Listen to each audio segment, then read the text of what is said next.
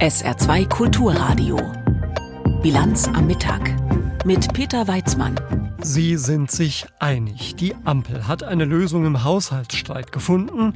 Details sind vor wenigen Minuten in Berlin der Presse vorgestellt worden. Wir berichten darüber im Laufe der Sendung. Weißen Rauch gibt es auch aus Dubai. Da hat sich die Weltklimakonferenz auf ein Abschlusspapier geeinigt. Das ist gleich unser Thema. Und auch heute Mittag schauen wir natürlich auf die Lage im Nahen Osten. Schönen guten Tag. Konferenzpräsident Sultan Ahmed Al-Jaber spricht von einem historischen Paket, von einem robusten Aktionsplan, um das 1,5 Grad Ziel in Reichweite zu halten. Also das Ziel, die Erderwärmung auf 1,5 Grad gegenüber der vorindustriellen Zeit zu begrenzen. Sah es gestern eher noch nach Eklat als nach Einigung aus, haben sich die Verhandler bei der Weltklimakonferenz in den Vereinigten Arabischen Emiraten nun also doch auf ein Abschlusspapier geeinigt, in der Verlängerung quasi. Frage an Jakob Mayer in Dubai. Was sind denn nun die zentralen Punkte, auf die man sich in der Nacht geeinigt hat? Es ging um die Abkehr von der Nutzung fossiler Brennstoffe. Also äh, ganz klar, dass die Weltgemeinschaft raus soll aus Kohle, Öl und Gas. Das war so lange umstritten. Man hat sich darauf geeinigt, allerdings mit einem etwas schwächeren Begriff, als er vorher äh, drin stand, beziehungsweise als vorher die EU und die USA gefordert hatten. Es heißt jetzt, äh, dass man einen Übergang weg von fossilen Energien anstrebt und dass der gefordert wird von der Staatengemeinschaft. Da muss man tatsächlich ins Englische gehen. Transitioning away äh, ist das, was jetzt drinsteht im englischen Abschlusspapier. Phase out, also Abkehr, war das, was die USA und die EU verlangt hatten. Das gibt es nicht. Darauf hat äh, Saudi-Arabien bestanden, das hier lange gebremst hat. Also ein Ölland, das mit dem Verkauf von Öl und Gas reich geworden ist. Aber immerhin, laut Umweltverbänden ist das die klare Ansage an die Regierungen, ihr müsst jetzt schrittweise diesen Ausstieg organisieren. Mhm. Man hat ja auch mit Blick auf das Jahr 2030, was ja nun fast unmittelbar vor der Tür steht, auch relativ äh, konkrete Ziele vereinbart, die auch durchaus scharf sind. Da lese ich was von einer Verdreifachung der weltweiten Kapazitäten an erneuerbaren Energien, von einer Verdopplung der Energieeffizienz.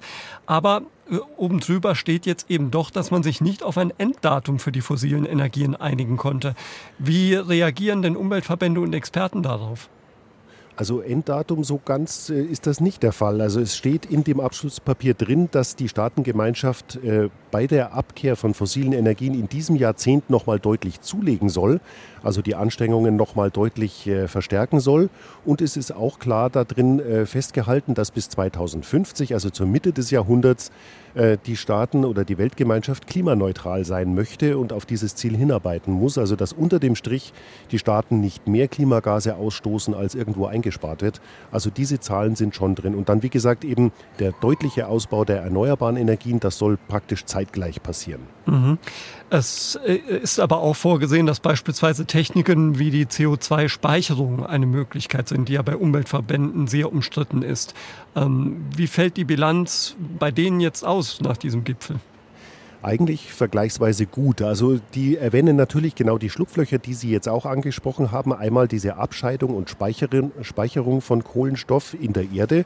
Das gibt es jetzt schon, das wird zum Beispiel in Norwegen gemacht, aber da sagen Fachleute und haben uns das auch hier auf der Klimakonferenz erklärt, ähm, das ist eine Technologie, die einerseits sehr teuer ist und andererseits noch in den Kinderschuhen steckt und auf jeden Fall nicht dazu ausreichen wird, in großem Stil äh, unser Klimaproblem zu lösen. Also das kann man machen, wenn es darum geht, ähm, dass man äh, Stahlwerke klimaneutral umbaut, dass man da die letzten äh, paar Prozent mit einspart, aber das geht nicht, um in großem Stil ähm, Treibhausgase einzusparen, das auf jeden Fall nicht. Es gab während der Konferenz ja eine deutliche Konfrontation zwischen erdölfördernden Ländern, beispielsweise eben Saudi-Arabien, aber auch Russland und beispielsweise der EU auf der anderen Seite, die das alles noch viel schärfer wollten. Wie geht jetzt beispielsweise die EU raus aus diesem Gipfel? die geht äh, mit geschwellter Brust raus und ziemlich stolz auf sich. Also wir haben gerade Bundesaußenministerin Annalena Baerbock gehört, die spricht von einem historischen Ergebnis. Also die wirkte auch so, als äh, sei sie sehr zufrieden damit. Sie hat gesagt, es ist ein riesiger Fortschritt beim Klimaschutz und ihr war ganz wichtig, das hat sie mehrmals betont, das ist ein Zeichen der Hoffnung, dass die Zusammenarbeit zwischen Staaten funktioniert angesichts dieses Problems, das ja alle betrifft, nämlich der Klimawandel. Das ist tatsächlich ganz wichtig. Wir haben ja hier einen Gipfel erlebt, der parallel äh, zu großen geopolitischen Spannungen verläuft. Wir sehen den Nahostkrieg, wir sehen den Ukraine-Krieg. Trotzdem sitzen hier die Vertreterinnen und Vertreter von fast 200 Staaten zusammen, die sich in diesen Konflikten durchaus gegenüberstehen und sitzen hier gemeinsam am Tisch und haben einen Beschluss zustande gebracht. Das ist schon bemerkenswert und das hat auch die Klimaverhandlungen hier kaum überschattet. Mhm.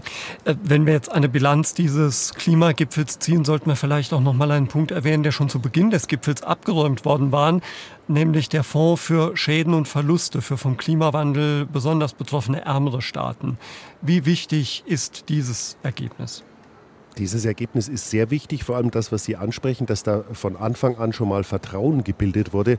Das war ein Streit, der frühere Klimagipfel überschattet hatte, der für ganz schlechte Stimmung gesorgt hat. Der wurde jetzt diesmal gleich zu Beginn abgeräumt. Tatsache ist aber auch, Klimafinanzierung ist ein großes, offenes Problem. Da sagen eben äh, Entwicklungsorganisationen auch, da muss viel mehr kommen. Also da gab es hier nur eine grundsätzliche Ansage, dass darüber im nächsten Jahr, vor allem äh, bei der nächsten Konferenz, darüber gesprochen wird. Aber da erwarten die ärmeren Länder konkretere Zusagen, ähm, vor allem wenn es darum geht, dass die sich an die Folgen des Klimawandels anpassen, etwa indem sie Dämme bauen oder ihre Häuser besser ausstatten gegen Extremwetter. Informationen waren das live aus Dubai zur Einigung beim Weltklimagipfel von Jakob Mayer. Vielen Dank dafür und nochmal Entschuldigung bei Ihnen, dass es ein bisschen gehakt hat am Anfang mit der Leitung. Neue Rufe nach einem Waffenstillstand im Nahen Osten gibt es aus New York und aus Rom. In New York hat sich die Vollversammlung der Vereinten Nationen für einen humanitären Waffenstillstand im Gazakrieg ausgesprochen. Deutschland hat sich bei dieser Abstimmung enthalten. Und in Rom hat Papst Franziskus ebenfalls zu einem solchen Waffenstillstand aufgerufen. Der Papst hat außerdem die sofortige Freilassung der Geiseln der Hamas gefordert. Zur Lage vor Ort in Gaza und in Israel Jan Christoph Ketzler. Die Kämpfe im Gazastreifen werden weiter mit aller Härte geführt. Dabei sterben nicht nur bewaffnete Kämpfer und Zivilisten im Gazastreifen, sondern auch immer mehr israelische Soldaten. Sie kommen auch im Norden des Gebiets immer wieder in schwierige Situationen, sagt Komi Marom, ein Sicherheitsexperte im Ma'arif-Radio. Es ist eine Art Guerillakrieg, der sehr kompliziert ist. Es stellt sich heraus, dass die Hamas noch immer sehr entschlossen vorgeht und auf taktischer Ebene unsere Truppen mit Sprengsätzen, Beschuss und Scharfschützen vor Herausforderungen stellt. Daher denke ich, dass wir bescheidener sein sollen, was unsere Definition des Verlaufs betrifft. Wir stehen vor drei, vier sehr schweren Wochen. Wenn die Frage gestellt wird, wann es soweit ist, dann sage ich, die Hamas ist noch nicht gebrochen. Druck kommt inzwischen auch immer stärker aus den USA. Präsident Biden hatte Israel angesichts vieler ziviler Opfer im Gazakrieg so wörtlich wahllose Bombardierungen vorgeworfen. Er sagte außerdem, Premier Netanyahu müsse seine Regierung verändern, um eine langfristige Lösung für den israelisch-palästinensischen Konflikt zu finden. Israel beginne in der ganzen Welt Unterstützung zu verlieren, so der US-Präsident. Auch die Terrororganisation Hamas versucht diesen Druck für sich im Krieg zu nutzen. Osama Hamdan, ein Mitglied des Hamas-Politbüros. Jetzt heißt es, Netanyahu hat Unterstützung verloren. Die einzige Erklärung dafür ist der Widerstand der Palästinenser. Biden ist dabei zu verstehen, dass die israelische Militäroperation ein Prozess des Wahnsinns ist. Das Ergebnis wird katastrophal, auch für Biden. Er könnte seinen Platz im Weißen Haus bei den kommenden Wahlen verlieren. Die USA hatten in New York im Sicherheitsrat der Vereinten Nationen gegen eine Resolution gestimmt, in der ein Waffenstillstand gefordert wird. Im Resolutionstext wird der Terror vom 7. Oktober nicht explizit verurteilt. Dass die USA in der Region in diesem Krieg immer noch hoch aktiv sind, zeigt auch die Liste der Besuche in Israel in den kommenden Tagen. Unter anderem kommen der nationale Sicherheitsberater, der Generalstabschef und der Verteidigungsminister der USA. Dazu Komi Marom. Die Führungsriege von Biden, die in diesen Tagen hierher reist, ist wichtig, um nicht nur die Probleme zu besprechen, die noch umstritten sind, sondern auch, um über die Houthis, die Westbank und über den Norden zu reden. Die Amerikaner sind dagegen, den Kampf auszuweiten, aber die Angriffe im Norden zeigen, dass es eine Eskalation gibt. Die Regierung und das Kabinett müssen das Kriegsziel auch für den Norden setzen. In der Grenzregion zwischen Israel und dem Libanon hatte es in den letzten Tagen wieder heftigeren Beschuss gegeben. Auch dort wohnen immer noch Zehntausende Israelis nicht in ihren Häusern. Sie wurden evakuiert, während die Luftwaffe die Terrormiliz Hisbollah angreift. Militärsprecher Daniel Hagari sagte am Abend, im Norden sind über 100.000 Menschen aus dem Süden des Libanon weiter nach Norden geflohen. Die Kämpfe an der Grenze gehen weiter und wir greifen Ziele der Hisbollah als Antwort auf ihren dauernden Beschuss auf die Gemeinden des Nordens an. Die Hisbollah operiert weiter aus Ortschaften im Südlibanon und bringt libanesisches Land in Gefahr. Das ist eine Terroroperation. Wir werden auf jeden Angriff antworten. Israel besteht Medienberichten zufolge auf die Einhaltung einer Pufferzone, die von der Grenze etwa 30 Kilometer in den Norden reicht. So eine Pufferzone hatten die Vereinten Nationen bereits 2006 verabschiedet. Jan-Christoph Kitzler zur aktuellen Lage in Nahost. Dieser Krieg hat in den letzten Wochen viel Aufmerksamkeit beansprucht, medial und in der internationalen Diplomatie. In der Ukraine gibt es deshalb die Sorge, dass man im Kampf gegen den russischen Aggressor zunehmend alleine gelassen wird und das dann mitten im zweiten Kriegswinter. Gerade in der vergangenen Nacht sind nach Behördenangaben bei russischen Raketenangriffen in Kiew ja 53 Menschen verletzt worden. Mit besonderer Sorge schaut man von der Ukraine in die USA, wo die Republikaner im Kongress weitere Hilfen blockieren. Deshalb ist nun der ukrainische Präsident Zelensky persönlich nach Washington angereist, um die Dramatik der Lage deutlich zu machen. Unsere Korrespondentin Claudia Sade zur Frage, ob Zelensky da auch etwas erreicht hat. Nicht wirklich. Er hat zwar nach Gesprächen mit Abgeordneten und Senatoren positive Signale erhalten, aber eben keine konkreten Zusagen. Die Mehrheit der Republikaner sperrt sich nach wie vor gegen diese milliardenschweren Ukraine-Hilfen. Sie wollen erst zustimmen, wenn die Demokraten Zugeständnisse machen bei der Einwanderungspolitik. Zum Beispiel wollen die Republikaner strengere Einwanderungsregeln und vor allem wollen sie mehr Geld zur Sicherung Sicherung der Grenze, also zum Beispiel um eine Mauer zu bauen an der Grenze zu Mexiko. Dazu sind die Demokraten allerdings noch nicht bereit. Das heißt also auch, deswegen wird es vermutlich vor der Weihnachtspause noch nicht zu einer Einigung kommen. US-Präsident Biden hat aber bei einer Pressekonferenz im Weißen Haus Kompromissbereitschaft signalisiert und er sagte zum Beispiel, Putin setzt doch darauf, dass die USA der Ukraine nicht mehr helfen und da müsste man man ihm doch auf jeden Fall das Gegenteil beweisen. Außerdem hat der Zelensky versprochen, die Ukraine so lange mit Waffen zu beliefern, wie es die USA könnten. Also zum ersten Mal hat er da eine eingeschränkte Formulierung benutzt. Früher hat er nämlich immer gesagt, die USA unterstützen die Ukraine, solange es nötig sei. Die Ukraine können sich da auf jeden Fall auf die Vereinigten Staaten verlassen. Claudia Sarre zu den Ergebnissen des Zelensky-Besuchs in den USA. Mission vorbei, Erfolg mehr als fraglich. Nach mehr als einem Jahrzehnt hat die Bundeswehr ihren Einsatz in Mali beendet. Die letzten 142 Soldaten sind nach Bundeswehrangaben seit gestern auf dem Rückweg. Nach dem Rückzug aus Afghanistan endet damit der zweite große Einsatz der Bundeswehr außerhalb Europas. Und wie in Afghanistan muss man die Frage stellen, ob dieser Einsatz die Leben, die er auch gekostet hat, wert war. Malis Militärregierung hatte im Juni ja selbst den Abzug aller rund 12.000 UN-Friedenssoldaten gefordert und zuvor verstärkt die Zusammenarbeit mit Russland ausgebaut. Uli Haug hat in Berlin ein Stimmungsbild zum Ende des Mali-Einsatzes eingeholt. Am Ende bleibt den Politikern in Berlin nur der Dank an die Soldaten. Insgesamt rund 20.000 haben in über zehn Jahren in Mali ihr Leben riskiert, um im Rahmen der UN-Friedensmission MINUSMA für Sicherheit zu sorgen. Der Abzug der Parlamentsarmee Bundeswehr sei eine verantwortliche Entscheidung gewesen, sagt die Fraktionsvorsitzende der Grünen, Hasselmann. Ich kann nur noch mal meinen ganz großen Dank aussprechen an alle Akteurinnen vor Ort. Dazu gehören die Soldatinnen und Soldaten, dazu gehören aber auch viele Menschen aus NGOs, die die Situation in Mali begleitet haben. Die UN-Mission in Westafrika galt dabei zuletzt als gefährlichster Einsatz der Bundeswehr. Bei einem Selbstmordanschlag 2021 wurden zwölf Soldaten verwundet. 2017 starben zwei deutsche Piloten beim Absturz eines Kampfhubschraubers. Zwischenzeitlich waren in Mali über 1000 Bundeswehrsoldaten stationiert. Dauerhaften Frieden in der Region hat der Einsatz aber nicht gebracht. Entsprechend zwiegespalten ist das Fazit der Vorsitzenden des Verteidigungsausschusses, Strack Zimmermann. Das eine ist im Positiven, dass wir im Rahmen der Vereinten Nationen dazu beigetragen haben, dass die Menschen dort nach einem Bürgerkrieg eine Chance hatten, wieder zu leben und zu überleben. Das wird oft so aus dem Fokus rausgenommen. Trotz UN und Bundeswehr hat sich in Mali eine Militärjunta an die Macht geputscht, die von russischen Wagner-Söldnern unterstützt wird. Gleichzeitig breiten sich islamistische Terrorgruppen in der gesamten Sahelzone aus. Ihrem ursprünglichen Auftrag, mit der Drohne Heron in Mali die Sicherheitslage aufzuklären, durfte die Bundeswehr seit Monaten nicht mehr nachgehen. Die Militärmachthaber hatten es untersagt.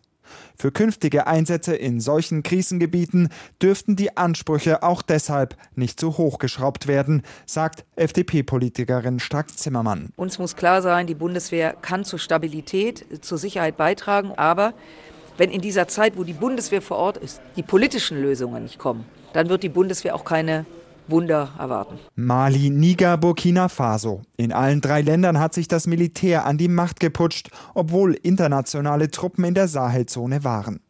Künftig müssten die Afrikaner auch deshalb selbst ertüchtigt und mit Material unterstützt werden, damit sie selbst für Frieden sorgen können, sagt der entwicklungspolitische Sprecher der Unionsfraktion Volkmar Klein. Wir müssen die Ausstattungshilfe der Bundeswehr gerade im Pionierbereich eher ausweiten als zurückfahren. Und wir müssen weiterhin das Kofi Annan Peacekeeping Forces Center in Accra unterstützen, weil dort werden afrikanische Friedenstruppen ausgebildet, die dann vor Ort für Sicherheit sorgen sollen. Das ist mir lieber als Bundeswehr. Auch nach dem Mali-Abzug geht die Entwicklungszusammenarbeit weiter, sagt die zuständige Ministerin Schulze SPD.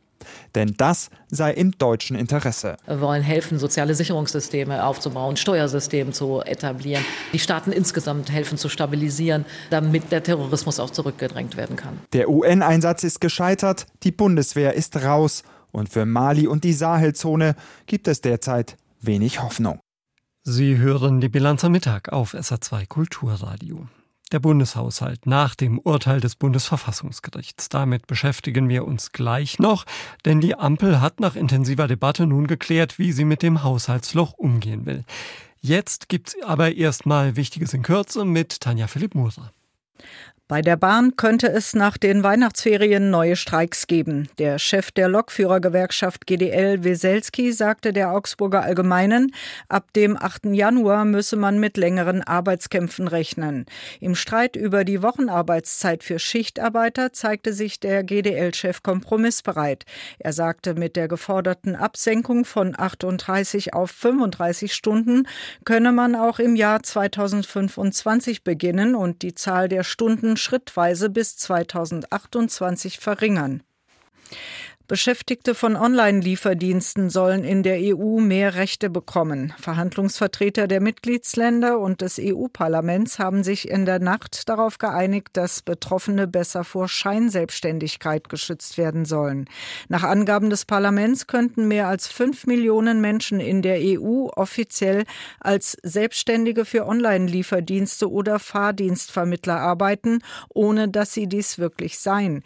Die Beweislast, ob Beschäftigte scheinselbstständig sind oder nicht, soll künftig beim Arbeitgeber liegen. In St. Ingbert hat der Stadtrat das Projekt Baumwollspinnerei auf den Weg gebracht. Der Rat gab mit einer Mehrheit von 31 Ja zu sechs Nein-Stimmen grünes Licht für die Entwurfsplanung und Kostenberechnung. In der alten Baumwollspinnerei werden künftig das Albert Weisgerber Museum und Teile der Stadtverwaltung untergebracht. Außerdem will die Stadt St. Ingbert neuen Wohnraum schaffen. Der Rat beschloss dazu eine sogenannte Vorkaufrechtssatzung. Damit kann die die Stadt systematisch Land kaufen und städtebaulich entwickeln. Zwei Monate nach der Parlamentswahl in Polen ist der Regierungswechsel geschafft. Polens Präsident Andrzej Duda hat die neue proeuropäische Regierung von Donald Tusk vereidigt, nachdem er genau das mit allen Mitteln wochenlang verzögert hatte. Der Präsident stammt ja aus dem alten Regierungslager der nationalkonservativen PiS. Bei der EU in Brüssel hat man Donald Tusk ja als langjährigen polnischen Regierungschef und als EU-Ratspräsident kennen und schätzen gelernt. Paul Vorreiter. An Tusks politischem Kompass als Pro-Europäer gab es nie Zweifel. Deshalb verbindet sich mit ihm die Hoffnung, dass er das kitten kann, was acht Jahre Peace-Regierung an Schaden angerichtet haben. Sie hatte die Unabhängigkeit der Justiz beschnitten, die öffentlich-rechtlichen Medien zu Propagandaorganen umgebaut. In Folge blieben Polen Milliardenzahlungen aus der EU verwehrt. Schon wenige Tage nach der Wahl demonstrierte Tusk bei Kommissionspräsidentin von der Leyen seinen Willen, den Dauerstreit zu beenden. Es soll also wieder frischer Wind wehen im Verhältnis Warschau-Brüssel. Das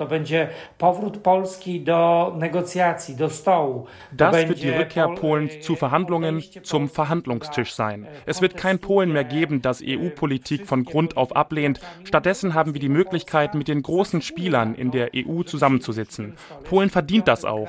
Wir sind wirtschaftlich das fünftstärkste Land in der EU und dieses Gewicht sollten wir in Verhandlungen einbringen, statt alles in Frage zu stellen. E,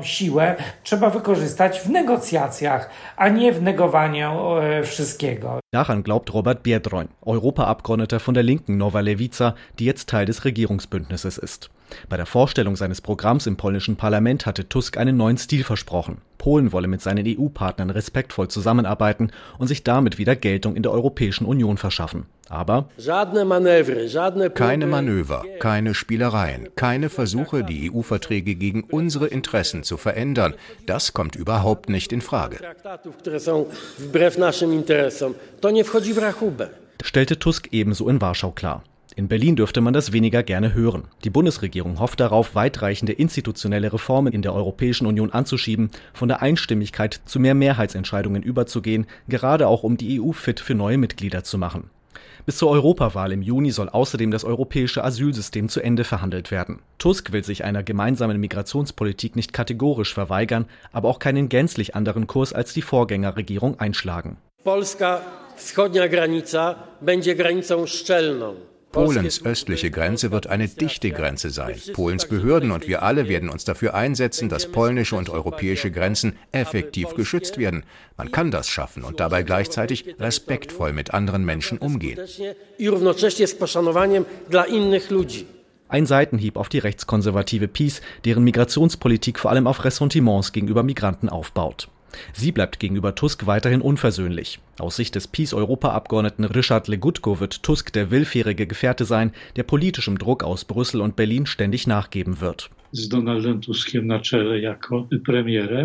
Mit Donald Tusk als Premier wird sich die Sprache ändern, wie man über Polen spricht. Die polnische Regierung wird gelobt werden, aber Polens Stellung wird dadurch nicht stärker. Alle wissen, dass Tusk das machen wird, was man ihm sagt. Darauf gründet sein politischer Erfolg. Endlich hört Polen auf, das Problem zu sein und Donald Tusk wird das machen, was Brüssel von ihm verlangt. Zunächst will Tusk aber etwas von seinen europäischen Partnern abverlangen. Beim EU-Gipfel möchte er sich dafür stark machen, dass die Unterstützung für die Ukraine nicht nachlässt. Fast vier Wochen hat es gedauert, bis die Ampel nach dem Urteil des Bundesverfassungsgerichts zur Schuldenbremse zu einer Lösung der Haushaltskrise gekommen ist. Kanzler Scholz, Finanzminister Lindner und Vizekanzler Habeck haben immer wieder zusammengesessen, teils auch in Nachtsitzungen. Durch die nun einzuhaltende Schuldenbremse ist im Etat für das kommende Jahr nämlich ein 17 Milliarden Euro großes Loch entstanden. Außerdem stehen Investitionen in den Klimaschutz und die Modernisierung der Wirtschaft auf der Kippe, denn es fehlen 60 Milliarden Euro im sogenannten Klima- und Transformationsfonds die für Vorhaben in den nächsten Jahren schon fest eingeplant waren. Pünktlich um zwölf sind Scholz, Habeck und Lindner in Berlin vor die Presse getreten, um ihre nun ausverhandelte Einigung vorzustellen. Und zugehört hat auch Michael Weidemann aus dem ARD Hauptstadtstudio. Herr Weidemann, was sind denn die Kernpunkte? Ja, 16 Minuten haben die drei gesprochen, haben einige detaillierte Angaben gemacht, aber die wichtigste Botschaft ist wohl, äh, es wird keine erneute Ausrufung der Haushaltsnotlage geben. Damit äh, wird die Schuldenregel auch im kommenden Jahr wieder gesetzlich eingehalten. Und es bleiben drei zentrale Ziele, so hat es Olaf Scholz benannt. Einmal der klimaneutrale Umbau geht weiter, auf die Details kommen wir sicher noch. Äh, der soziale Zusammenhalt bleibt erhalten. Das ist zum Beispiel ein Verweis darauf, dass es keine ähm, ja, Kürzung des Bürgergeldes geben wird äh, oder eine Streckung oder gar Abschaffung der Kindergrundsicherung. Äh, das äh, ist im Übrigen aber gar nicht erwähnt worden als Thema. Und man will sowohl, dass die Unterstützung für die Ahrtal-Opfer, der Flutopfer weiterführen in einem erneuten Sondervermögen im kommenden Jahr und auch die Ukraine weiter unterstützen, sowohl mit Waffen als auch bei der Versorgung von Flüchtlingen in Deutschland. Gut, jetzt wissen wir, wo weiter Geld ausgegeben werden soll. Dennoch soll die Schuldenbremse eingehalten werden. Also wird wohl gespart und mehr eingenommen werden müssen. Aber wo? Ja, da gibt es eine ganze Reihe von ähm, Posten, die tatsächlich äh, dann eingekürzt werden sollen. Ähm, ich glaube, der größte Brocken, das dürfte tatsächlich äh, die Verkleinerung des Klima- und Transformationsfonds sein. Bei aller Betonung aller drei Beteiligten, äh, dass man die großen Aufgaben weiterführen will, äh, sollen allein im kommenden Jahr 12 Milliarden Euro in diesem Bereich eingespart werden. Was aber ähm, erhalten bleiben soll, ähm, das äh, ist zum Beispiel die Entlastung Stromsteuer für, für äh, Unternehmen oder auch äh, nach dem Wachstumschancengesetz sollen da weiter Entlastungen kommen für Unternehmen, um die Investitionen wieder anzukurbeln. Aber gespart wird zum Beispiel bei der Förderung von Elektrofahrzeugen. Die läuft früher aus als geplant. Die Solarförderung wird gestoppt. Äh, Im Bau- und Verkehrsministerium äh, wird es wohl Kürzungen geben. Und auch die Deutsche Bahn muss ihre Schienennetzsanierung zum Teil aus Privatisierungserlösen bezahlen. Auch da wird es weniger Geld geben aus dem Bundeshaushalt. Und so erhofft man hier tatsächlich die Lücke dann schließen zu können. Was bedeuten diese Kürzungen vor allem beim Klima- und Transformationsfonds denn nun für den Umbau der Wirtschaft, etwa auch für versprochene Subventionen für Chipfabriken? Eine soll ja auch hier im Saarland entstehen. Auch das Thema ist nicht erwähnt worden, äh, ist ein interessanter Punkt, weil das Volumen ja sehr hoch ist und äh, das ja auch zum Teil Summen sind, die aus dem Wirtschafts- und Stabilisierungsfonds, den es ja nicht mehr geben wird, finanziert werden sollten. Äh, auf die Auskunft darüber, wie es da weitergeht, warten wir tatsächlich noch. Was aber erhalten bleiben soll, ausdrücklich, das hat vor allem Robert Habeck erwähnt, das ist die weitere Förderung der Wasserstoffwirtschaft, dann die Dekarbonisierung der Industrie, also ähm, Industrieproduktion Produktion, die auf äh, erneuerbare Energien setzt und auch die Wärmewende, also Stichwort neue Heizungen, äh, auch die soll weiter betrieben werden. Also diese wichtigen Punkte hat man aufrechterhalten. Es ist eine beliebte Journalistenfrage, ich stelle sie dennoch. Äh, wer hat sich da jetzt wo durchgesetzt? Auf jeden Fall der Bundeskanzler und damit die Sozialdemokraten, denn es gibt ganz offensichtlich äh, keine Sozialkürzungen. Jedenfalls habe ich in der Aufzählung der Punkte hier keine gesehen. Ähm, äh, auch äh, Christian Lindner dürfte sehr zufrieden sein. Er hat nochmal darauf verwiesen, dass die Schuldenquote im kommenden Jahr nochmal sinken wird auf dann 64 Prozent. Das ist eine wichtige Kernzahl für den Liberalen. Ähm, aber auch Robert Habeck kann eigentlich ganz zufrieden sein, obwohl er Opfer bringen musste, eben in bestimmten Bereichen. Er hat das auch ganz offen gesagt, das tut weh. Aber äh, einige zentrale Schlüsselpunkte ähm, aus dem Klima- und Transformationsfonds hat er hier offensichtlich retten können. Also es hat tatsächlich drei oder vielleicht zweieinhalb Sieger gegeben in dieser Runde. Dann noch ganz kurz, ist diese Einigung wasserfest und wie geht es jetzt weiter? Ja, man kann davon ausgehen, dass sie wasserfest ist innerhalb der Koalition, aber die hat ja immer noch die Mehrheit auch im Parlament. Ähm, es geht äh, dadurch weiter, dass äh, jetzt äh, die Ausschüsse, insbesondere natürlich der Haushaltsausschuss im Bundestag, sich wohl sehr zeitnah jetzt auch mit dem neuen Zahlenwerk beschäftigen wird. Ähm, es kann sein, dass es dort noch mal kleinere Nachbesserungen gibt. Ich rechne nicht damit, dass da größere Veränderungen, vor allen Dingen ausgabenwirksame kommen. Und dann ist die große Frage, wann erreicht dann, nachdem dieser Ausschuss und möglicherweise auch der eine oder andere Fachausschuss beraten hat, wann erreicht das Ganze den Bundestag und kann dann tatsächlich in zweiter und dritter Lösung beschlossen werden. Auf jeden Fall nicht mehr in diesem Jahr, das steht fest. Zur Einigung der Ampel über den Bundeshaushalt waren das Informationen von Michael Weidemann aus dem AD Hauptstadtstudio. Vielen Dank dafür. Noch ein kurzer Blick aufs Wetter im Saarland. Heute gibt es wieder viele Wolken, immer wieder Schauer, Höchstwerte 7 bis 10 Grad und auch morgen grau und grau und wechselhaft bei 5 bis 8 Grad. Das war's von der Bilanz mit Peter Weizmann. Tschüss. SR2 Kulturradio. Auslandspresseschau. Die Wahl von Donald Tusk zum neuen polnischen Regierungschef ist Thema in den Kommentaren internationaler Medien. Die spanische Zeitung El Mundo schreibt Die Rückkehr Polens auf den europäischen Weg gibt dem EU-Projekt Auftrieb und stärkt die Achse liberaler Demokratien gegenüber der totalitären Ordnung von Regimen wie Russland und China. Donald Tusk übernimmt das Amt des Regierungschefs mit einer doppelten Mission die Isolation Polens zu beenden, damit es seinen Platz in Europa wiedererlangen kann, sowie die Rechtsstaatlichkeit wiederherzustellen, die die ultrakonservative PiS-Regierung systematisch untergraben hat. Tusk wird es nicht leicht haben. Die PiS hat Positionen im Staat besetzt, von denen aus sie versuchen wird, seine Regierung zu boykottieren. Die Irish Times aus Irland meint, der EU-Gipfel in dieser Woche wird Tusk die Gelegenheit geben, den Wiederaufbau der Beziehungen einzuläuten. Obwohl sie über eine klare Mehrheit im Unterhaus verfügt, hat seine Koalition die komplizierte Aufgabe, der Erbe der Peace in den Gerichten, Institutionen und Medien zu beseitigen, ohne den Anschein zu erwecken, dass sie ein Programm der politischen Vergeltung verfolgt. Für die Verabschiedung neuer Gesetze zum Justizsystem muss jedoch das Veto des mit der Peace sympathisierenden Präsidenten Duda überwunden werden, der stark angedeutet hat, dass er sich nicht so einfach geschlagen geben wird. Letzte Woche hat er 76 Richter vereidigt, die von dem von der EU abgelehnten Ernennungsgremium für Richter ernannt wurden. Die Presse aus Österreich kommentiert Polens Rückweg nach Europa führt durch ein Minenfeld, das PiS-Chef Kaczynski anlegen ließ. Wie lassen sich Tusks illiberale Vorgänger in die Schranken weisen, ohne auf jene rechtsstaatlich fragwürdigen Mittel zurückzugreifen, mit denen PiS und Konsorten während der vergangenen acht Jahre ihre Macht ausgebaut haben?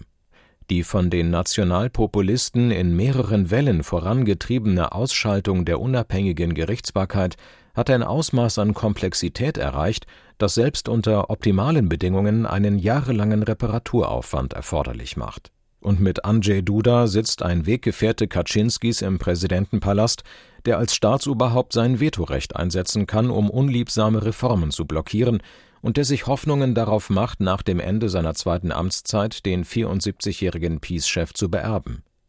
Bis zur Präsidentenwahl wird sich Donald Tusk in Geduld üben müssen. Zur Untätigkeit verdammt ist er deswegen nicht. Das waren Auszüge aus Kommentaren der internationalen Presse, zusammengestellt von Benjamin Kirsch